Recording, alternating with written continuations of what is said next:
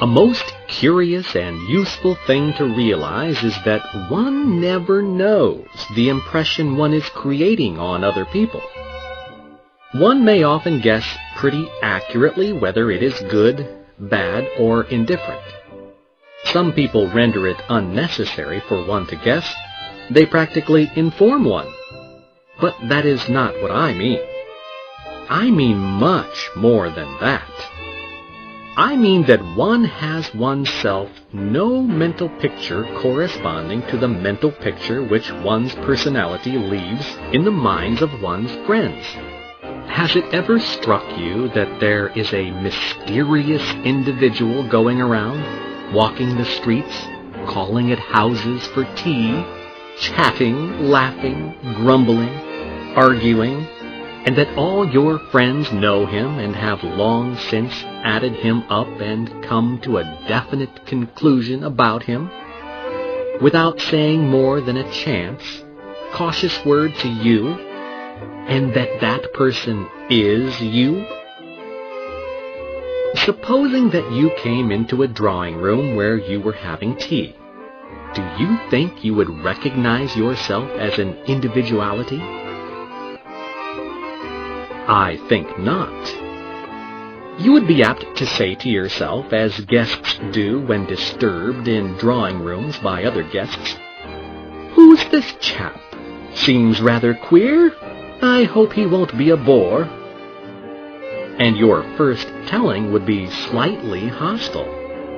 Why, even when you meet yourself in an unsuspected mirror in the very clothes that you have put on that very day, and that you know by heart, you are almost always shocked by the realization that you are you. And now and then, when you have gone to the mirror to arrange your hair in the full sobriety of early morning, have you not looked on an absolute stranger? And has not that stranger piqued your curiosity? And if it is thus with precise external details of form, color, and movement, what may it not be with the vague, complex effect of the mental and moral individuality? A man honestly tries to make a good impression. What is the result?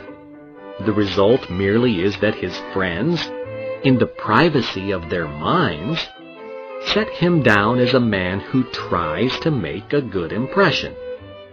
If much depends on the result of a single interview or a couple of interviews, a man may conceivably force another to accept an impression of himself which he would like to convey.